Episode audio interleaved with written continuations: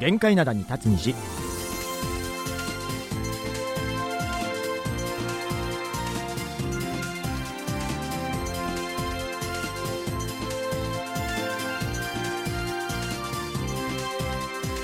リスナーの皆さん、あにわせよ。木曜日の限界灘に立つ虹、銀虹のトムジェリーのトム、イジンヒョンです。ジェリー武田博光ですえー、っと、ソウルは、うんだいぶ寒くなりましたね。だいぶ涼しくなったね。あの、僕、月、火、水とう、ん。東京に出張行ってたんですよ。ほうほうほで、あの、東京ね、火曜日なんかはな、最高気温31度うとかで おう、暑いとか言ってだうん、汗だらだらになりながら歩いてたりしてたんですけどおも、う。帰ってきたら、温度差がすごくて、寒いでしょねえ、うんだいぶ涼しくなりましたから今日なんかもあの最高気温20度。あえー最低気温が最近だとなんか一桁になることもあるみたあいで、うねんえ韓国はもうすっかり秋になってますけども。だからね、結構ね、周りね、風邪ひいてる人が多くて。うーんだからこういう、ちょっとほら、また、あの、ややこしくなっちゃうでしょ？体調悪くなって、あれコロナじゃないかな？なんていうふうに思って、検査行かれる人が結構多くて。はいで、みんな検査行ったら陰性なのよ。もちろんね。はいはいはい。じゃなくて、だから普通に風邪だったの。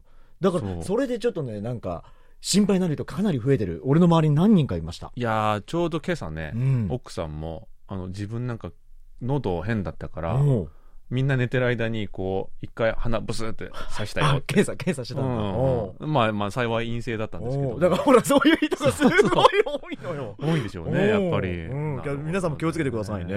うんえーちなみに韓国では、えーこの間の週末も次の週末も3連休なんですよね、はいうん、前の週末が月曜日に、はい。え3日が海天節ケチョンジョルといって、そうですね。これあの建国記念日みたいなもんですね、うん。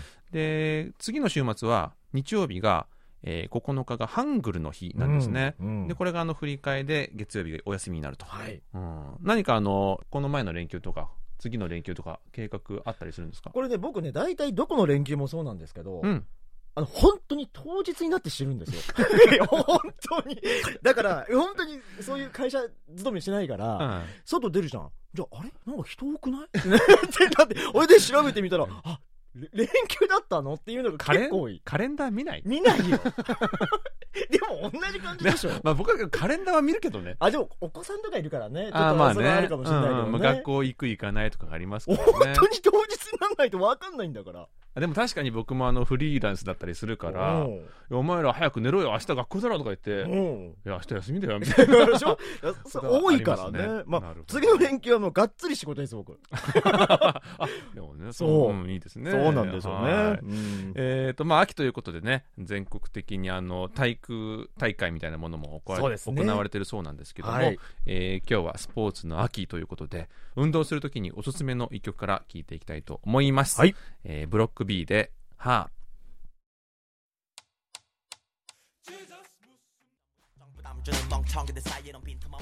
はい、えーブロック B で、はでした。はい。はい。あの東京でさ、うん。帰りの日に、うんまああの、やっぱ空港寄るじゃん。うんうん。空港寄るじゃんっていうか空港からこう 来るわけなんですけど。港行かないと帰れないからね。あ言い間違えました。あの免税店寄るじゃないですか。お免税店それであの、やっぱあの、日頃ね、お世話になってる皆さん、あうのん、KBS ももちろん、うんえー、なんかお土産、お菓子でも、うんお菓子の一つでも、と思ってたんですけども、めちゃめちゃ時間ギリギリで、空港で超ダッシュで乗ったんですよ。成田あ、羽田です。あ、羽田な、あ、そうか、東京間あるからね。うんであの、タクシー乗ったんだけど、雨もすごい降って、おう渋滞で、これ、もしかしたら行けない、帰れないぞとか、それぐらいちょっとギリギリで、久々に走りましたね、あれだけ。嫌だね。そういう人いるじゃん。なんか空港で走ってる人嫌だな。なんでもっと時間 見とかないのって思っちゃうからね。ということで、あの、お土産なしですあ、ん。それが言いたかったのね。はい はい。えーここからは皆さんからいただいたお便りを紹介していきます。はいえー先週の YouTube ライブについてのお便りです。はいえー工藤ゆひろさんからいただきました。はい。武田さん、イジンヒョンさん、あにわせよこん。にちは。9月28日の金日 YouTube ライブ、えーゆずの名前で時々コメントしながら拝見しておりました。うんああ、覚えてます。ね、覚えてますね。うんうんえー前回に引き続きクイズのお姉さんことハマヒーさんのクイズコーナーが楽しくて今回はリアルタイムで参加できクイズにも正解できて嬉しかったです、うんえー来月のライブ放送も楽しみにしていますといただきました、ありがとうございますありがとうございます。いやー今回もまあ、あの水曜の午後2時という、はいかなりあのハードルの高い時間帯ではあるんですけども、そうなんね。あのね、工藤さん以外にもいろんな方に参加していただいて、そうですね。一番多い時、まあ、50人近くうんご覧になってたのかな。ありがたいですねうんありがとうございます。あの、うん今月もやろうと思っていますので、はい。うん。えー10月26日水曜日午後2時ですね,、はいすね。あのお時間よろしい方はぜひ遊びに来てください、ハマヒーさんはね、クイズのお姉さんってね、言ってましたけど、クイズのでではなくて、お姉さんで喜んでるんじゃないかな、なんていうふうには。なんかあの次回たすき作るとか言そうそう、ってましたねそれは俺が言ったんだけど。でも、まあそうか、ライブだから見えるからね。その辺も見どころですね。そうですね。果たしてたすきをしてくるのか。どういう感じで登場されるのかってね。はい。はい。えー続きまして、カンドラの森の住人、ゆりさんからいただきました。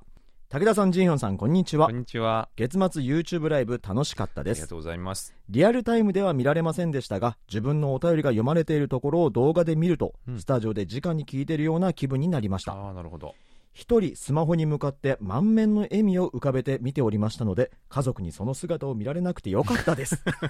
いいじゃないですかね。いいじゃないですか。ねえ。ストリートピアノについてのメッセージをお読みいただきましたが、うん。武田さんが見た広瀬香美さんの羽田の動画には私と娘がバッチリ映っております。ああそうなんだ。へえラストの方で大興奮で拍手している私と淡々と iPad で動画を撮っている娘が映ってました。淡々と。娘は小学生なので広瀬香美さんが登場しても誰だか分からず。でも有名人なんだろうと一生懸命動画を撮っていました。はい。韓国のストピも教えていただきありがとうございます。いつか韓国でも演奏できるように娘も私も頑張って練習したいと思いますといただきました。ありがとうございいやます結構そのねうん。冗談で言ってたのよ。うん映ってるかもしれませんよ。とかってね。はいはいはい。いやこれ実際映ってたって。そんなことある、ちょっと探してみます動画。ですよね。いやでもあの淡々と撮ってたってのがちょっと面白かったんですけども、そう小学生だから知らないっていうのはそっかって思いましたね。うんだって俺らが小学生の時とかに流行ってなかった？流行ってました。ロマンスの神様でしょ？でしょ？もうスケジュール行ったらぜ全部それだったそう。からねそうそう、ずーっと広瀬香美さんの、ね、そうそうそう。曲が流れるそうか知らないんだ。知らないよね。へえうんなるほどね。それは淡々と撮るよね。そうだよね。であとねあのこの間もその時に言ってた、はい。シンチョンとかねあの、うん。ストリートピアノあるのでそうそう。ぜひね来られた際はね。ね来られる際にあのぜひお声掛けいただければ、うん。現場にあのアンミニさんあたりをちょっと そう。送らす送るので。iPad も出してね。淡々と撮らせていただきます。淡々と撮らせていただこうかなと思っておりおます、願いします、はい。えー続いてラジオネームチュンタさんからいただきました、はい。えー私は先月コロナにかかってしまいました。あら。らら。10日間体がだるかったため家でおとなしくしていました、うん。特にやることも食欲もなく退屈でした、えーラジオを聞いてて自宅療養でも保険金がもらえるということを知り、うん。陽性証明を添付して、えー申請しました、うん。今まで保険は払いっぱなしでしたが今からいくらもらえるのか楽しみです、うんうん。えーただ申請者が多くて受け取るのはだいぶ先になりそうです。うん。ということですね。大丈夫ですかね。お体の方ね。うん。うん。先月ってことはもう治ってるんですかね。ねかもしれませんよね、うん。はい。うん。やっぱでもあのすぐ、まあ、23日で良くなるって人も多いみたいですけども、後遺症がねある場合もあるのでそうですね、うんあの味とか匂いとかね、うん。うんは結構続く人が多いっていうのは聞いてますので、そうですね、うんあの無理なされないようにそうですね。してほしいんですけども、うん。えーとまあ、あの保険金が下りるんですね。あの結構先月末だったかな、結構見直しはされたんですよね、日本のやつ。あのなんか重症化リスクが高い人に限定されたのか、なんかそういうニュースは僕、日本にいるときに入ってたので、日本にいる。と、ああ、日本で、あそうなんだと思って。はいはいはい、はい、っていうのは見てたんですけど、まあでもね、実際こうやってあのもらえるんだったらね、金銭ね面そうですよね。幸いですよね、これはね。うん。あお便り続きありまして、はい。えー来月職場の仲間たちで焼肉へ行くのですが、うん。あーコロナにまたなったらやばいのでという理由で断りました、うん。えー実際は店長が主催なので行きたくないだけです、えーぐだぐだ長い話を聞くのが嫌なんです、うん。皆さん体には気をつお気をつけくださいと。はい。なるほどね。ありがとうございますうん。お便り。はい。はい。うん確かにね、て あの、行きたくないので、口実としてうん。使われたということなんですよね。はい。うん。いやでもあのソーシャルディスタンスってほらあのこの前も話しましたけども、はい。えーっとなんだ祭日にね、うん。韓国あの田舎に行かなくていいとか、はいはいはいはい。それであの結構内心助かってる、あえーお母さん方も結構いたりとか。ーうん。であの若い方でもね、あの帰省でなかなか飲み会ができないっていう環境が結構長く続いたじゃなあいですか、りましたね。あれがありがたいみたいな人もなねいるでしょうね僕の周りでもよく聞きましたね。僕ね、結構ね、これでいいなと思ってるのは、店が結構早めに閉まってたでしょ。はいはいはい。だから9時とか、だから10時ぐらいで終わってたりするじゃない。うんだからそれまでみんなバーって飲んで、もう帰ろうってなってたじゃない、はい雰囲気が。うんうん俺それ結構いいなと思ってて。あー僕も結なるほ構、なんかこう、ずっと長くまでいるのもうしんどいんだよね。確かに韓国って一回飲むと長いですもんね。朝とか行っちゃうでしょ。そうそうそう。普通にうん。もう次の日大変なんだから。もうしんどくて。うんだから結構早めに飲んでパッと帰ってっていうのはうん結構、あ、いい習慣だななんていうふうには思ってなんかそれがずっと続けば。ばね、なんか平均寿命とか伸びそうですよね。そうそうそうそう。あんだけ朝まで酒飲んでたらね。そうそうそう。うんただね、やっぱそういうなんか文化でうんずっとこう、まあ育ってきて社会生活を続けてきたあの、今の、まあ、おじさん、はい。50代とかそういう世代ってはいはい。ずっとそういう中で、まあ、生活してきたわけじゃないですか。うん。で、やっぱりね、まあ、いわゆる飲みニケーション。うんうん飲むコミュニケーションですね、うん飲み会とか、うん。それをにそれをすごく重要視するっていうか思い入れが強いというかそういう人方がやっぱ多いんですようん。ねだからコロナ禍でも無理してうん。なんかあのおお店が閉まってるなら会議室でもみたいな感じでやっちゃう人とかはいるってあ、そうなんだ。会議室でやっちゃうんだね。そう聞きましたであの友達がすごい行きたくないって言っててああの通報してやろうかなって言ってました、ね、自分も多分罰金払うことになるけどもどまあ通報してやるとか言ってましたけどね それほど嫌だってことだよね。うんうんなるほどね。はい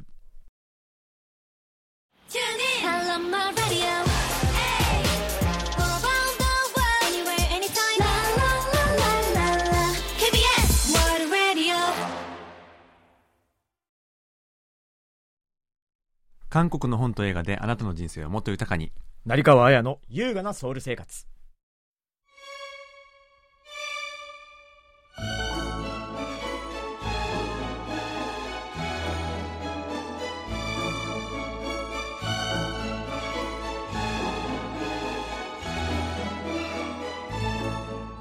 はい、えーこのコーナーでは元朝日新聞文化部記者の成川さんに韓国の本と映画について紹介解説していただきます、はい成川さんこんにちはこんにちこんは。にちは。いつもとなんかねこう並びが本当にちょっ逆 逆だから、とやりづらいんだけど。首の向きが。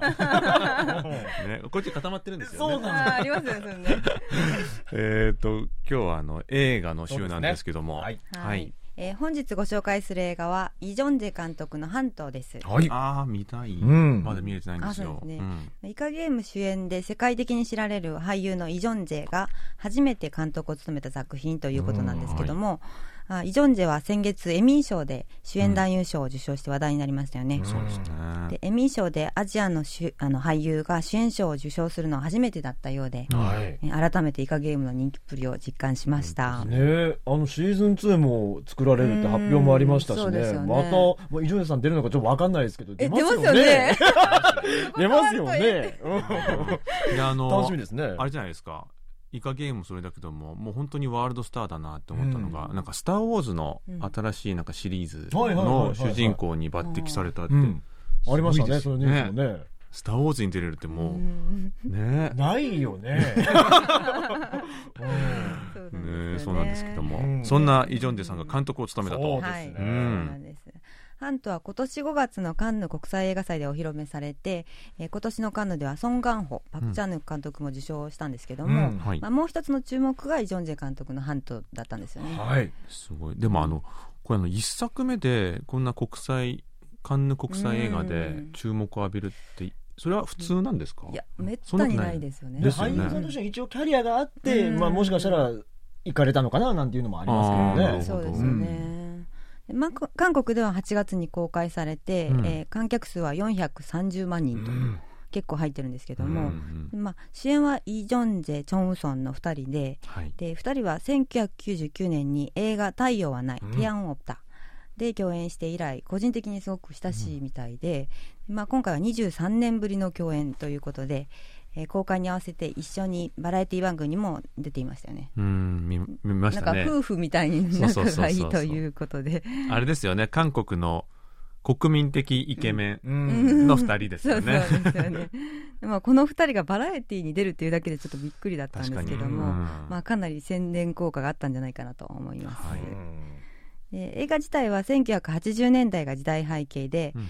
え韓国の情報機関 KCIA はいで当時は国家安全企画部略してアンギブですけども、で主人公の2人はアンギブ所属で、えー海外チームのパッピョンホをイ・ジョンジェが国内チームのキム・ジョンドをチョン・ウンソンが演じていました、で2人の主人公が大統領暗殺計画をめぐって激しく対立するんですけどもまあ80年代といえば80年に公衆事件があって、うん。で民主化運動が盛り上がる中で軍や警察による鎮圧、拷問など実際に暴力の横行した時代だったんですけども、ね。まあ、映画でもそういう場面が結構たくさん出てきて、うん。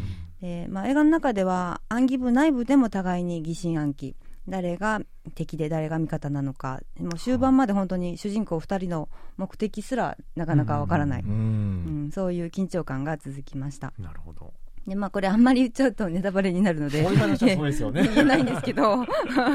で、まあ、南北のイデオロギーの対立の中で果たして2人はどちらの立場なのか。うんという、まあ、韓国映画の王道のようなスパイ映画でした。へうんあやっぱちょっとこう、北が絡んでくる、そういう内容なんですね。うんなんかさっき言ってたその太陽はないケはいアのオプターとなんか全然違いますね。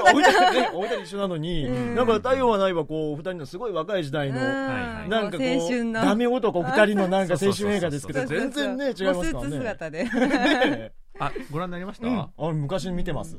えあ、そうじゃなくて、あの、この、あハント。だって俺これ日本にいたでしょ公開中。あ山にいた頃か。今ねまだギリギリやってます、ギリギリ。知ってたんですよ。うんあの、一応さんが監督されるっていうのももちろん知ってたし、わ、見てえなと思ってたんですけど、うん帰ってからもう、ちょっともう、終わってるとこ多くて、ねまだやってるとこあるんですけど、はいはいはい終わってるとこ多くてもうちょっと配信待とうかなと思ってるので、あーなるほどネタバレちょっとやめてもらって了。もうここからネタバレないです。なるほど、で、あの、80年代背景なんですけども、はいまあ基本的にはフィクションということで、うんうんまあ実際の人物や事件を描いたわけではないみたいなんですうね。んでもあ、じゃあ大統領が誰とかそういう話うもないんです、ねん、まあなんとなくジョン・ドアンなんだろうな、ぐらいの。あの髪髪型とかそういう感じですかね。で、あの、銃撃シーンが多くって、うん。日本、韓あの米国、タイなどの場面もあるんですけどへも、ー。もうコロナ禍でどうやって撮ったのかなとはいはい。思っていたら、すべて韓国で撮影したとういん。うことでした。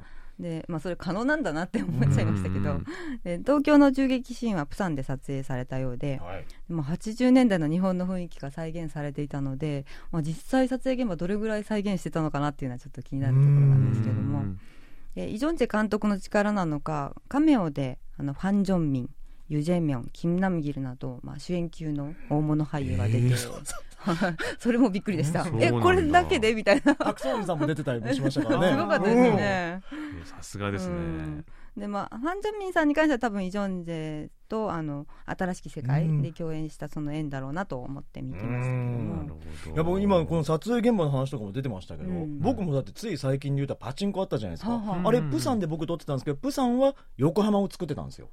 でカナダでは大阪を作ってたんですよ。できちゃうんですね。だからお金さえあればうん。できるんだなっていうのがね。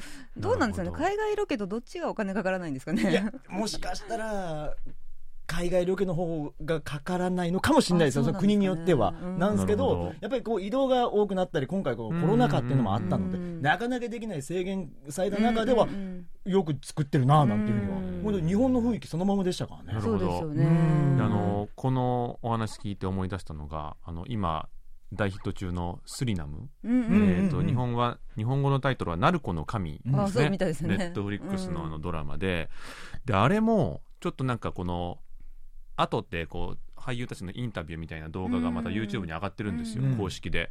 でそれ見たらびっくりしたのがあのなんかハンバーガーショップでちょっとなんかこう取引をするみたいなシーンがあるんですけども、はい。それ以外全部韓国って言って、えもうずっと南米じゃないですか。撮影はずっと南米なんですよ。でもそれ以外全部韓国なんですよ。でも密林とかもへなーあのあチェジュ島ありますか？のチェジュ島の方でなんか撮ったりしたとかできちゃうからね。そう。だからあの あの海外ロケいらないですかね。監督もだから美術さんたちがすごい頑張ってくれたって言って、ね。やっぱすごいなあとはまあやっぱネットフリックスのお金っていう力もあるんでしょううん。ねなる。ほど。うん。だから時代劇とかの戦闘シーンとかを今後も多分もっと変わっていくと思いますよ。うん。そう CG とかももっとすごいことになってくるので。ね、お金さえあれば何でもできちゃう。そうですね結論がちょっとあん。まりあのさな綺麗な感じがしますけどね現実的というか現実ね、うん、現実、うん。そうですよねはい。でまあ、エミー賞も受賞したことですし、うん今日は俳優イ・ジョンジェについてちょっとお話ししたいなと思うんですけれども、えーイ・ジョンジェは1993年にデビューして、うん。伝説的な大ヒットドラマ「砂時計」で注目を集めて、みんなこれ言いますからね。らしいですよね。ね。ね。で2000年代以降は映画を中心に活躍してきた俳優ですけどうも、ん。お二人はイ・ジェンジェといえばどんな作品が思い浮かびますか？ジョンジェさん。僕はやっぱ俳優って作品だなって思うんですけど、うん。イ・ジョンジェさんっていうと僕はもう完全に新世紀なんですよね。あー。確かにな。新しき世界のうん。あの役って結構潜入捜査官みたいな役だったんですけどまあこれもちょっとネタバレなのであんまり最後まで言えないんですけど、うんあの結構間のストーリーとかはありきたりなストーリーだったりもするんですけど、うん。最後がもうちょっとびっくりしちゃって。まあ新世界ですよね。新世界。あそういうことって。そうそう。でねあのやっぱキャラクターのイ・ジョンジェさんのセリフだったり顔だったり絵がものすごいかっこよくて、だから僕の中では結構そのイカゲームのね、あのうんちょっとなよなよした感じはうん。僕は結構好きなんですけど、でもこの時のイ・ジョンジェさん僕はかっこいいななんて思いますね。なるほどね。私も新世界ファン・ジョンミンもすごい良かった。うん。ネームブラザーっつってね。あの映画いいですよね。二人の掛け合いも。掛け合いねいいですうん。ねいいですよね。うん。僕もやっぱその新しき世界、うん。まあ、あの韓国タイトルは新世界ですよね、うんあのイメージ強いしでもやっぱりなん。かあのさっきのあれですよね太陽はない、まあ、イ・ジョンジェといえばっていうのは確かにあるのかなと。まあ、ずっと昔から、そうね。ひょうひょうとしてるなんかスッとシュッとしてるイメージはありますもんね。ううん。んでもなんかあの最近なんかずっと長いことイ・ジョンジェさん活躍されてるからその変化にあまり気づけてなかったのっていうのもあって。であのなんかね今すごい優しい顔になったなと思ったのがすごい若い頃のをこう振り返るなんかな何か番組とかで見たら、結構目がこうつあつり上がってるっていうか、うん、昔そうね。あ今と全然違う今ここに笑いじわみたいなそうそうそうそうあってんかなりなんか優しい感じになってるじゃないですか、だからあやっぱ変わるんだなって、ううん。んであのずっと見てきてるからその変化に感じそうね。ん。ずっと大スターだったから、うん。もうずっと見てるわけじゃないですか毎年。そうですよね。その変化に気づかないっていうのもすごいなだからこそああいうイカゲームみたいな役がね、まあうんこう来るんだろうなとは思いますね。そうですよね。私はあの結構初期は甘い雰囲気のイ・ジョンジェをよく見てたんで、うん。まあ、それあんまり好きじゃなかったんですよ。で感想誌の時にそのあの悪役っぷりがおおっと思ってあれはかなりなんかあそこに惚れちゃねって、は人気でしたね、うん。みんな真似したりしてましたね。い、でまあ基本的には悪役のイ・ジョンジェが好きなんですけども、うん。はい。まあ、おっしゃったみたいにイカゲームのちょっと情けないような役もぴったりだなと。今のイ・ジョンジェさんにはぴったりですよね。そうですね。うんでまあ、監督としての自作も期待したいんですけども、うんはいまあ、俳優イ・ジョンジェの多彩な役も今後も見せ続けてほしいなと思います。僕ね、一度だけお会いしたことあるんですよ。えあの、一緒に映画は出たことないんですけど、僕が出演した映画の本読みの時に、なんでかイ・ジョンジェさんが来られてたんですよ。誰かと友達とかいや、普通に、普通に一人で来られてて、え間違った。ー、間違えた。来られてたんですよ。多分あの、俳優さん、他の俳優さんと仲いいから遊びに来いよみたいな感じで多分遊びに来られて、結構韓国映画あるんですよね、それ。そう。で、おイ・ジョンジェだと思って、挨拶だけして、でもすごい物腰の柔らかい方でしたけどね。うん。なんかバラエティ出てるの見たらそんな感じなんだなって。うん。確かにそうですようねんまあ、イ・ジョンジェ、チョン・ウソン2人が主演というだけでも見たいという映画ファンは多いと思うんですけれども、確かに。まあ、まだ具体的な時期はわからないですけども、はい日本でも公開されると聞いているのでうん楽しみに、ねねうん。待っていてほしいなと思います、はい。でね、最近は日韓の行き来がビザなしでできるようになってきたので、そうですね。ねうん。あの韓国に公開中の映画を見に来るという人もいるみへたいなんで、森川さんじゃないですか。結構いるんですよ、本当うん。すごい。映画がそこまで。じゃあだから、うんまあ字幕なしで見れるそうね。方々がいらっしゃるわけじゃないですか。すね。うんうんうん。すごいですね。そう。だからまあハントはまだギリギリ、あの上映してるので、うん。可能な方はまあ韓国でも見てみてください、はぜひあのジェリーさん武田さんと一緒に行ってください。結構ソウルでも調子なかったから、こうちょっと郊外になっちゃうからね。はい。ということで今日は映画「ハント」について紹介していただきました。はい。前川さんどうもありがとうございました。ありがとうございました。続いてのコーナーは応答せよ過去のこの日。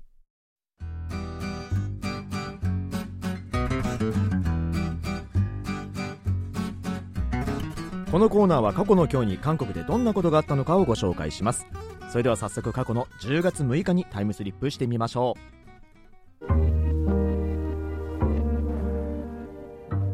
今から70年前のことです。1952年10月6日。韓国戦争の中の戦いの一つであるペンマゴジ日本語読みで白馬高地の戦いが勃発しました。ペンマゴジというのはカンウォンドチョロン郡にある丘陵で現在の軍事境界線からほど近い場所に位置しています。1952年の夏頃から国連軍と中共軍がこの辺りで対峙していましたが秋になり中共軍が攻撃を仕掛けてきたことで戦いが始まったのです。当時韓国戦争が始まってから2年が過ぎ両軍は防御に適した地形を確保するために韓半島のさまざまな場所にある丘陵で高地争奪戦を繰り広げてきました。その中でも特に激しい戦いとして知られるのがこのペンマゴジの戦いです。10月6日に勃発したこの戦いは約10日ほど続きこの間ペンマゴジの頂上を制する側が何度も変わるという取って取られての大攻防戦が繰り広げられました。韓国側の資料によるとこの戦いにおける死傷者は国連軍約3000人中共軍約1万4000人。韓国戦争における戦いの中で最も多くの砲弾が使用されました。こうした末に国連軍は中共軍をペンマゴジ一帯から追い出してようやくこの戦いが終わりました。はい今日はこのペンマゴジの戦いの話だったんですけど、うん。このなんかこの韓国戦争のことを描いたこの映画とかでね、はい。このココジジョンっていうこうなんか高知戦っていう作品があったじゃないですか。シナギュンさんですね。そうそうそうそうシナギュンさんと、えーコスさん、うん、すごいうん面白い作品だったんですけど、はい結構ね、この戦争では山を巡る戦いというか、いうようなね、何箇所でも繰り広げられていたということなんですよね。そうなんですよね、うん。やっぱあの高台になってるって場所って、まあ、はい戦争の時はあの自然の要塞ですから、特にやっぱ北関東は陸続きですからね。そうですね、うんうん。山を取るっていうのが、まあ、陸地での戦いの、まあ、鉄則ですよね。うん。なんかこのペンマゴジで、この戦死者のい遺骨が見つかったニュースがつい最近あったんでしょ？そうなんですよ。あの遺骨の収集作業が始まったのは1年ほど前なんですね。おあのこうした非武装地帯に近い場所ではちゃんとこう人間の形をとどめた遺骨が発見されることも多くて、はい。なんかあのこう戦闘態勢を取ったまま亡くなった人の遺骨も見つかったりしたそうなんですね。いや、これ、だからそのまま戻れなくなっちゃった。そうですよね。っていうことを考えると、やっぱちょっと胸が痛みますよね。まあでもそずっとねそこにいるっていうよりは、まあ、うん見つかっただけ良かったのかなとも思いますけどでもね、えーちなみにこのペンマゴジ、えー現在は慰霊碑や記念館もあり平和を考えるための観光地となっています、はい。えー今はまだ観光ツアーが元のように運営されてはいないようなんですけども、うんうん。えー観光客が盛んに行き来するようになったらまたあの復活すると思いますので、はい。えーぜひご興味のある方は一度足を運んでみてもいいのかなと思います、えーそれではここで一曲聴いていきましょう韓国戦争を背景にした「ロードナンバーワンというドラマの曲です「フライトゥーザスカイのファニーさんが歌いました「パラミテオソラド。風になってでも」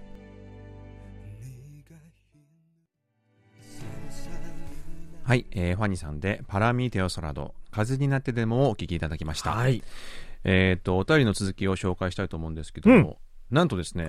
ハワイからほお便りをいただきましたので、ハワイですか？ご紹介したいと思うんですが、はいえースティーブン・シルバーさんからいただきました。はい。えーはじめまして、はじめまして。私は多分皆さんの典型的なリスナーではないかもしれません。うん。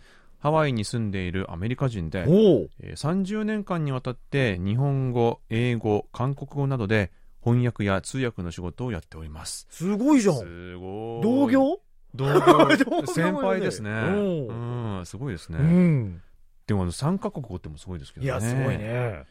えー今年の夏から韓国のことについて学ぼうと思って。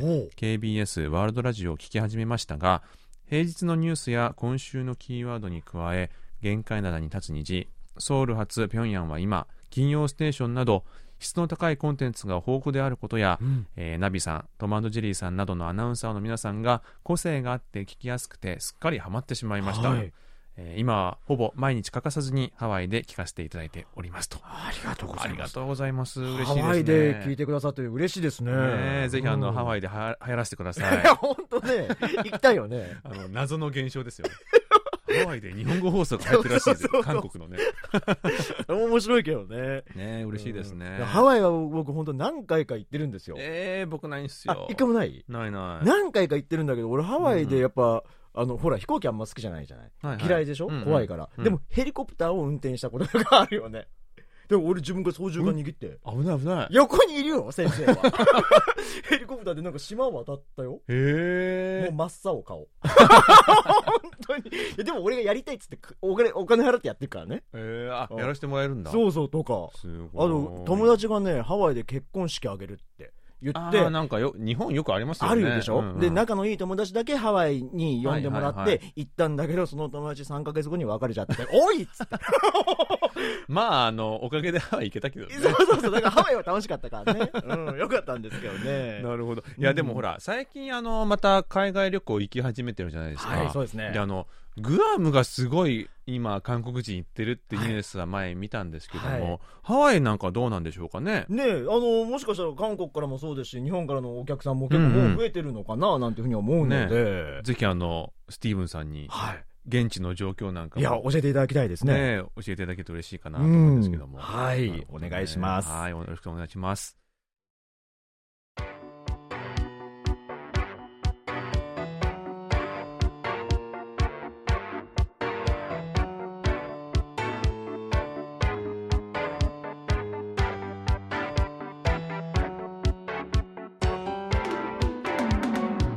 さて、続いてのコーナーは、2030青春エッセイ。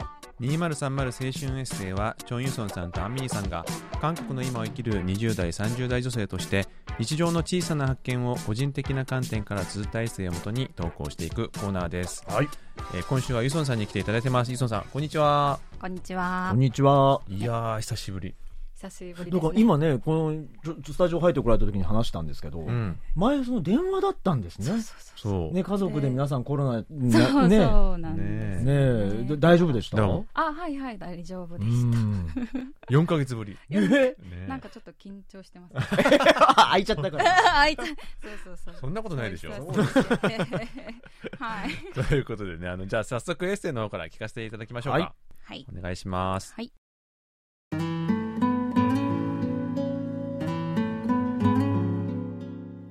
夏の暑さに慣れてきた頃友人から連絡が来た。今度動物保護センターでボランティアをしないかという誘いだった。私は即座に私はいいやと返信した。すると友人は最近忙しいんだねと返してきた。忙しくなどなかった。むしろ何か面白いことはないかと退屈していたところだった。なのになぜ私は迷いもせずきっぱり断ったのだろう。自分でもよくわからなかった。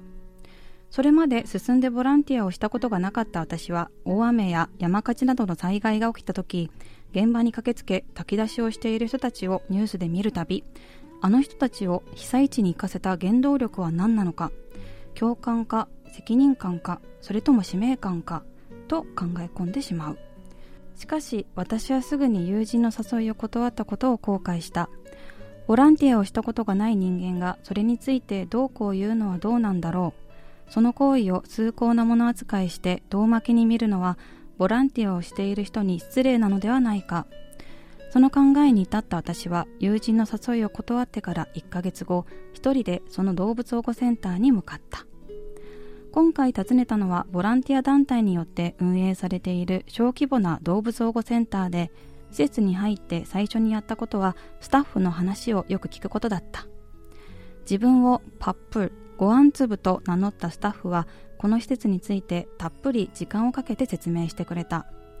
その説明で分かったことはこの施設では殺処分を行っていないこと。保護できる犬や猫の数は少ない方だがここへ来た動物は最後まで責任を取って世話をする。それがポリシーであること。そして施設への人々の関心がだんだん薄れつつあることだった。オリエンテーションが終わった後本格的にボランティアが始まった。その日私がやったことは猫部屋を掃除し猫と遊び草むらに潜む犬の糞を拾い犬の散歩をする。それだけだった。自分がリードを持って犬を散歩させるのは初めてで少し緊張したがそれも含め難しい仕事は一つもなかった。仕事をしている時間より庭でじゃれ合っている犬たちを微笑ましく見ていた時間の方が長かった気がする。こんなんでええんかと思いながら犬たちの追いかけっこをぼーっと眺めているとごあんつぶさんがニコリと笑ってそれでいいんですよと言ってくれた。その日来た人の中でペットを飼っていないのは私一人だった。休憩時間にみんな自分のペットの自慢をするのだが話すことがなかった私はここへ来る前にしょうもない葛藤があった話を何気なくしてみた。すると一人がこう言った。ここは私にとってスポーツクラブみたいなもの。行くのが面倒と思う時もあるけど重い腰を上げて来てみると必ず来てよかったと思うんだ。こんな風に軽い気持ちできたらいいんじゃない？まさに私が聞きたかった模範回答のような言葉に私は笑ってしまった。でも本当にそうなのだろう。初めてのボランティアに重い気持ちで臨みたくなく前日まで何も考えないようにしていたのだが実際に来て作業をする時も特に何も考えてなかった。犬や猫を見て使命感が芽生えることもなかった。そういうのは経験を重ねていくうちにできるもので最初から真剣に考える必要はないのかもしれない。オリエンテーションの冒頭ごあんつぶさんはこう言った。今日のボランティアを楽しんでくれたら本望。その経験が次のボランティアにつながったら大成功です。ごあんつぶさん今回のボランティアは大成功でした。もっと寒くなる前にまた会いましょう。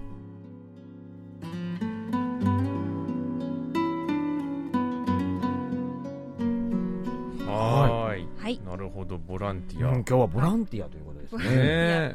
そうですね。ただね、はいあのやっぱ、パップルさんうん。ご飯粒さんがかなり気になってしまいましたけどですね。いやいやいや。独特なあのニックネーム。ニックネームがね。そうですね。そういう制制度になってるんですかねそこは。あそうですね。その施設はなんかニックネームで呼び合ってるらしくて、うん。あの、はい。ボランティアの方々持ってるあそうですね。定期的にゆうさんさん何さんだったんですか？あ私そこで何も名乗ってなかったんですけど。あ最初だったから、まあ、最初の人はね特に名乗りもせず。はいはいはい。それ決まったらちょっと報告してもらえますねか ね。そうそうそう。ちょっと考えてるんですよ。面白いのないかなって。なるほど。ボランティアはいはいかうん。そうですね。うん。まあ行ってきました。うん。でもいいことをしたんじゃないですか、ね最ですね。近は本当にあの、うんうんうん人権だけでなく動物の権利なんかもねはいはいはい重視されてる社会になってますから、うん。こういうボランティアもなんかいろんなあの機会が増えてるのかなとは思うんですけども。ね。そうですね、うん。まあまあまず元からそう動物には興味があったんで、うんうんうん。まあ誘われた時、まあ、行けばいいじゃんって思ったんですけどなぜはかとまごまごしちゃってね。まあでもね、うん。やっぱりあのやったことがないとそうそうそうそう。そういう感じになっちゃうかもしれませんね。そうですね。単に多分新しいことに挑戦するのがちょっと怖かったのかなっていうのもありますね。ね。うんうんうんうん。ジェイさんなんかあります？ボランティアの経験とか。ボランティアって、なんか、まあ、今回のこういう動物保護センターではないんですけど、うんうんうん地域の掃除みたいなのって結構あるんですよ。ああはいはいはい。掃除とかあるんですけど、うんそれってボランティアっていう名目でやったことあるんですよ。はい、だから、やろうってなってるからやってるだけで、うん。これさっきあの、はいはいはね、おっしゃってた、うんうん。自分の意思っていうのがこのボランティアで俺すごい大切だと思うんですよ。うんああはいはいはいい。行こうと思ったって言ってうん行かれたわけじゃないですか。そうですね。これ僕はい。やろうと思ってややってるだけなんですよ。だからこれはボランティアでは僕の中ではないなと思いながら僕聞いてました。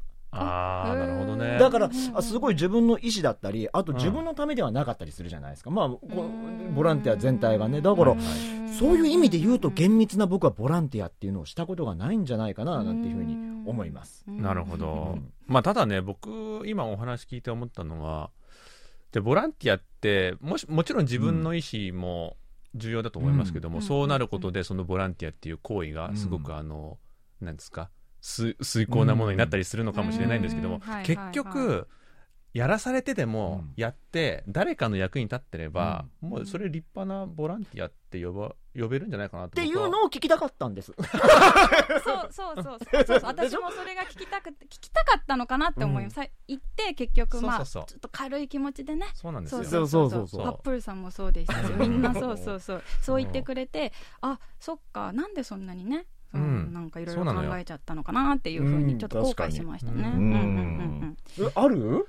僕もあのだから動機とか全然あんま関係ないなと思ったのは、ん。僕あの以前タバコを吸っていて、高校の頃とかはもう吸ってたんですよ。ダメだよ、今。そんなここで言って大丈夫。あれ韓国結構あの高校生のうん喫煙率高かったりするじゃない？はいはいはい。知らない？あ、これもう録音されてますからね。まあ時効多分過ぎてるから大丈夫なんだけども、うん。あのーあれなんですよ。それでなんかあの、何度もなんか、学校でなんか摘発されてしまって、はいはいはい担任が、お前ら次、あの、なんかね、摘発されたら、ボランティア行かすぞと。で、もう見事に摘発されてしまってなんかね、はい。5、6人で、あの、まあ、それこそあの、結構、体のご不自由なお年寄りが利用されてる施設みたいなところにボランティアに行ったんですよね。手伝いに？そうそうそう。う。んでも、めちゃめちゃ嫌々で行きましたけども、そんなあの、お年寄りのケアなんかしたことないし、うん。マジかよと思って行ったんだけども、まあ行ってみてやっぱ終わると、悪い気持ちはしませんよね。でも終わってタバコ吸ったらダメだよ。吸ってた吸ってた。ダメだろ。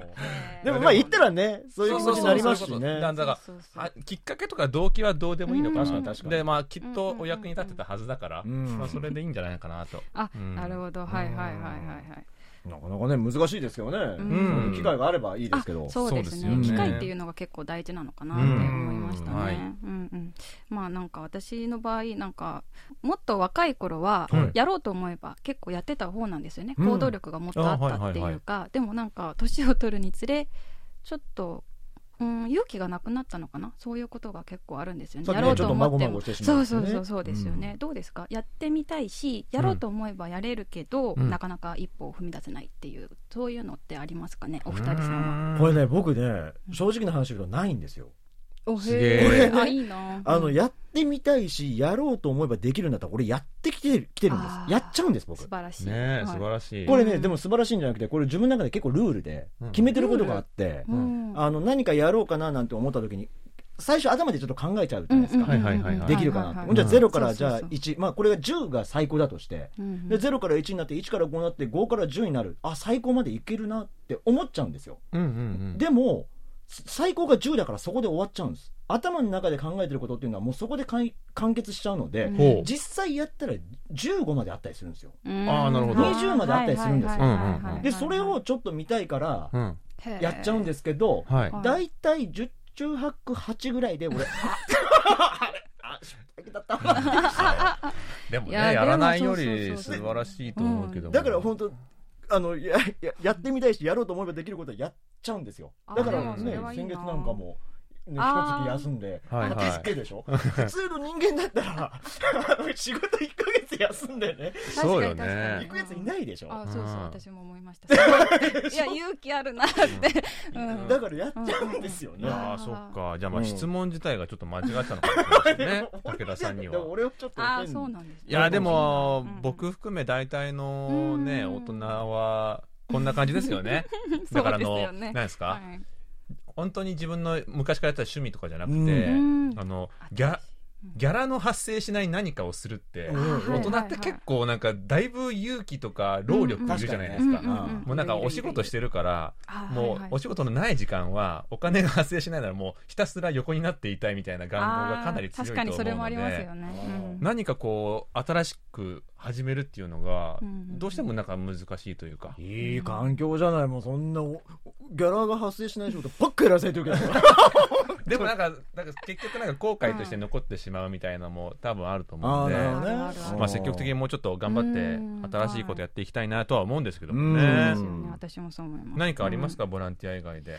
ボランティア以で。も外で吉野さんも結構ねあの前もそう、木工？うん、教室とか通ってたりいつもその度に誰か背中を押してくれる人がいるんですよ。私がまごまごしているとなるほど。いやいややりなよっていう今回もね友達にの誘いがあったから多分行ったと思います。あうん。ーそうかそうか。前盆栽とかもやられてたんじゃん。盆栽？盆栽？なんかな 誰 あ植物はね。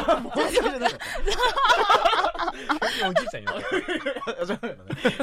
でもそんそういうイメージ。おい盆盆栽やってみたら面白そう。いやそういう意味で興味はあるな、うん。もういろいろやられてるからあそうあそうなの。あうん。ーそうなのかな、うんうんうんうん。あじゃあ俺だけか。頑張ります。頑張ってください、ね。ね。えーということで今日は、えーゆそんさんに初めてのボランティアについてはい。話していただきました、どうも。ありがとうございました、ありがとうございました。ありがとうございました